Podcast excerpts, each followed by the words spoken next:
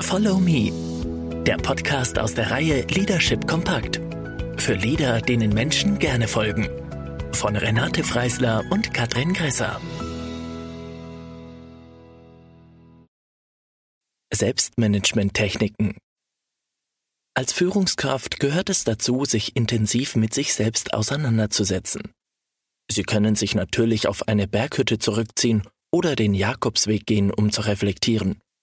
Oder Sie nutzen die Selbstmanagement-Techniken und probieren das eine oder andere aus. Wichtig ist, dass Sie sich aus der Alltagsroutine ausklinken und störende Einflüsse, Telefon, E-Mail etc. ausblenden. Die Macht der inneren Bilder. Schon Paul Gauguin sagte, ich schließe meine Augen und sehe. Äußere Bilder und Sinneswahrnehmungen, wie zum Beispiel eine Sommerwiese mit frischem Gras und bunten Blumen, führen dazu, dass im Gehirn bestimmte Aktivierungsmuster entstehen. Das gleiche passiert übrigens auch, wenn wir uns die Sommerwiese nur in Gedanken vorstellen. Es werden vergleichbare Muster aktiviert. In den vergangenen Jahren haben die Gehirnforscher deutlich gemacht, dass die Art und Weise, wie jemand über das Leben denkt und sich das Leben vorstellt, mit dafür ausschlaggebend ist, welche Verschaltungen die Nervenzellen im Gehirn eingehen. Positive innere Bilder können bewirken, dass wir alte Ängste und Unsicherheiten überwinden, uns für Neues öffnen, mutig und selbstbewusst handeln. Denken Sie jetzt bitte nicht an einen blauen Elefanten. An was haben Sie gedacht? Entstand der blaue Elefant sofort vor Ihrem inneren Auge? Oder haben Sie die kognitive Herausforderung geschafft, an etwas anderes zu denken?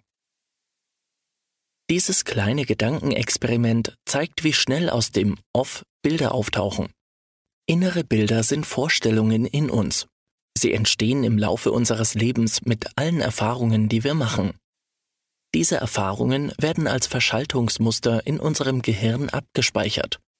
Ein hochkomplexer Vorgang, der wichtig ist für unser tägliches Leben ob es darum geht zu planen, Herausforderungen zu bewältigen oder auf Bedrohungen zu reagieren. Diese inneren Bilder beeinflussen, wie wir die Welt wahrnehmen, ob wir etwas schön, angenehm oder auch eklig finden. Stellen Sie sich nun Folgendes vor. Sie haben eine Zitrone in der Hand. Schön gelb und saftig. Jetzt teilen Sie die Zitrone in zwei Hälften und schneiden davon eine Scheibe ab. Auf dem Schneidebrettchen hat sich bereits etwas Zitronensaft gesammelt. Nehmen Sie die Zitronenscheibe in eine Hand, führen Sie diese zum Mund und beißen Sie ganz herzhaft hinein. Nehmen Sie wahr, was jetzt bei Ihnen passiert?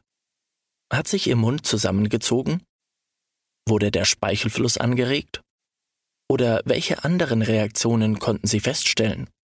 Allein unsere Vorstellungskraft aktiviert die inneren Netzwerke, die körperliche und emotionale Reaktionen zur Folge haben.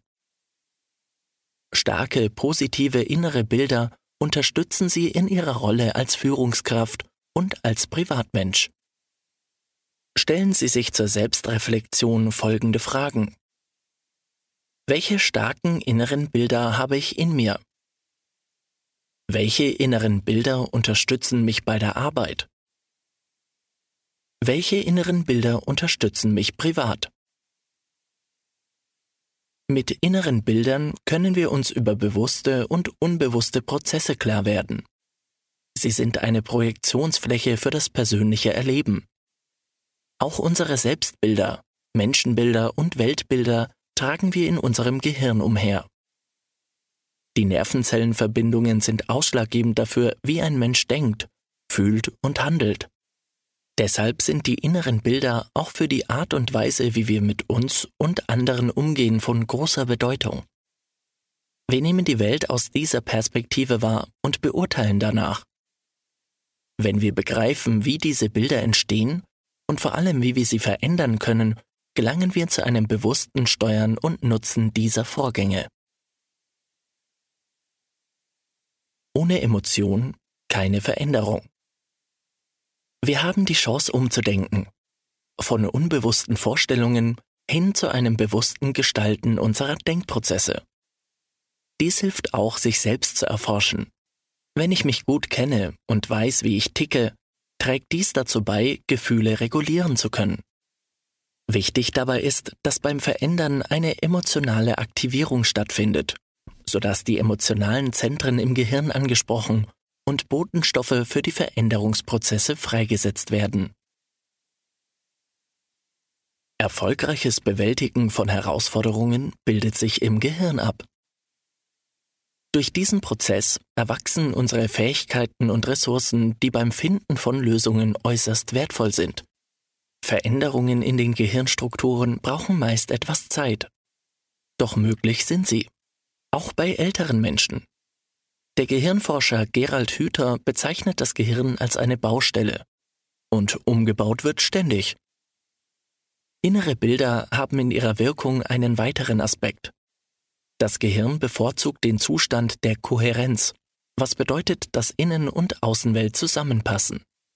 Deshalb wird Ihr Gehirn Sie immer wieder dazu aktivieren, Ihre Außenwelt so zu gestalten, dass sie zu Ihren inneren Bildern passt. Umgekehrt funktioniert das genauso. Wenn Sie gute äußere Bilder erschaffen, verändern Sie damit auch die weniger guten inneren Bilder. Dies kann zum Beispiel in Ihrer Führungsfunktion von Nutzen sein. Sind Sie ein gutes Vorbild für Ihre Mitarbeiter und Mitarbeiterinnen, können sich dadurch aus vergangenen Erfahrungen entstandene, ungünstige innere Bilder positiv verändern. Das emotionale Erfahrungsgedächtnis speichert sie neu ab. Es gibt zahlreiche Untersuchungen, in denen Gehirnforscher dies nachgewiesen haben. Aus diesem Grund nutzen Profisportler auch seit vielen Jahren Mentaltraining und die Kraft der inneren Bilder. Es ist wie ein Probehandeln. Im Gehirn werden bestehende Muster aktiviert und neue gebildet. Ist die Person dann in der entsprechenden Situation, sind die neurophysiologischen Grundlagen schon gelegt. Das erfordert regelmäßiges Training.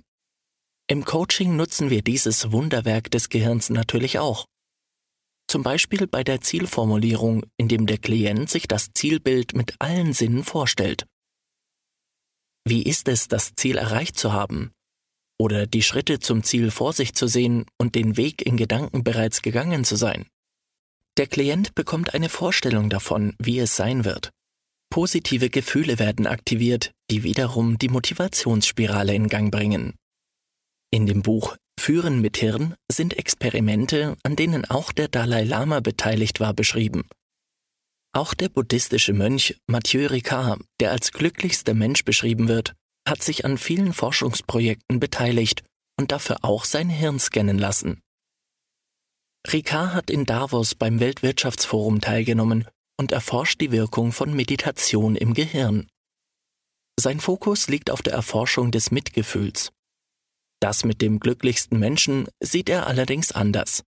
Denn um das Glücksniveau zu kennen, müsste das Glück aller Menschen gemessen und verglichen werden. So sein Kommentar. Unangenehme Erfahrungen und Bilder setzen sich oft in unserem Kopf fest. Unsere Vorstellungen sind mit Gefühlen verbunden, das wissen wir seit langem. Doch wie gehen wir mit negativen Zukunftsbildern oder auch schrecklichen Bildern aus den Medien um? Diese muss unser Gehirn ebenfalls verarbeiten. Häufig lässt uns das hilflos, ängstlich oder traurig zurück. Doch auch diese Bilder lassen sich beeinflussen. Wir können mit sogenannten Submodalitäten arbeiten, indem wir das Bild in unserer Vorstellung größer oder kleiner werden lassen, heller oder dunkler, schwarz-weiß.